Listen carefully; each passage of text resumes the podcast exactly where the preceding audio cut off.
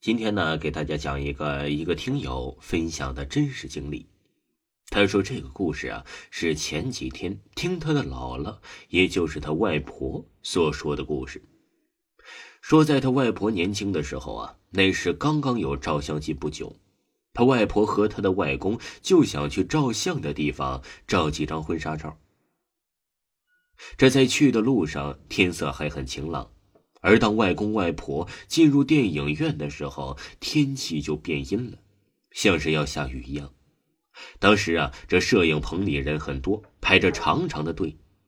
起初啊，一切都很正常，但还差三个人就排到外婆的时候，意外发生了。是摄影师和一个穿着红色衣服的女人的争执。摄影师让那名女子把口罩摘掉。女子非不摘，嘴中还说着：“我不能摘了这口罩。”当时就要下雨了，所以有很多人呢都在指责那名女子摘掉口罩。女子无奈的摘下了口罩。当女子张开嘴巴的时候，所有人都被吓得半死，因为那名女子的嘴里没有舌头。就在这时，天空下起了小雨。外公外婆看到这种情况啊，顶着大雨就跑了回去。而后面的事情，他外婆呀也不知道怎么样了。接着讲一个听友给我分享的灵异事件。他说他初中的时候，那个时候啊，学校是坟地推平时，也是后来才知道的。宿舍呀是红砖铺地，本来是平平的地。有一天呢，这听友突然发现有一个角落开始凸起，这刚开始没注意，有一天突然发现又高了。他就蹲下来看了半天，还叫来了他的舍友们。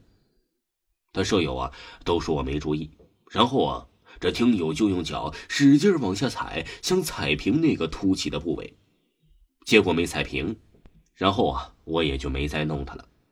然后当天晚上啊这十二点过后啊，哎这听友就开始发烧了，他的舍友们给他用冷水敷额头，就睡过去了。到第二天呢。哎，这听友就好了。随后啊，这一周的时间都是晚上十二点后发烧，白天就好。其实啊，这听友还迷迷糊糊的烧的，看到一个人坐他的床边就盯着他看，他动弹不得呀。但是他没有跟舍友说过，因为小时候啊，这听友听过他的奶奶说过类似的事情，所以啊，他也明白个大概了。最后啊，他蹲起突起，就说了那一声“不是有意的”，然后就没事了。还有啊，他小时候的同学，他妈妈因为打他爷爷奶奶，爷爷呀也是抗美援朝的老兵，最后被气死了。他妈妈在他一岁的时候被雷从房顶进屋里给劈了，怀里还抱着他，头发都焦了，脸身上也劈了，但是他的同学没事。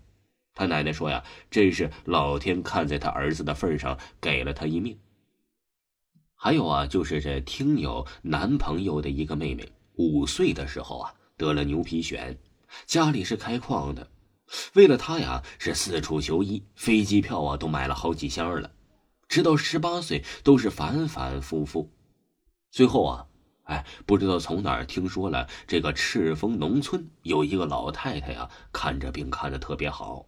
就去了，老太太当时说了一句：“你我没缘。”但是她说：“我都一把老骨头了，换一个年轻娃的一生也够了。”我们跟着去的，一个未开刃的钝刀，还有墙上挂着一个灵符纸那种的东西。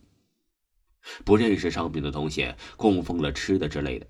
然后啊，老太太点了三根香，嘴里念念叨叨的，把香敬上。随后啊，拿碘伏擦了擦钝刀，就开始啊，让把衣服都脱了。这开始用刀刮身体，反复的刮，嘴里也没再念，因为没有刃啊，那刀刮在身上也没啥反应。这样持续了七天，又停了七天，反复这样持续了一个多月，就说回家等着吧。然后不到二月呀，身上的牛皮癣就全好了。现在吧，有三年了，也没有复发。现在在英国留学，那个老太太不收钱，只收吃的。还有一次啊，她要求每年都要来看她一次，带着点吃的就好了。听众朋友，这个听友分享的故事就给您讲完了，请您继续收听。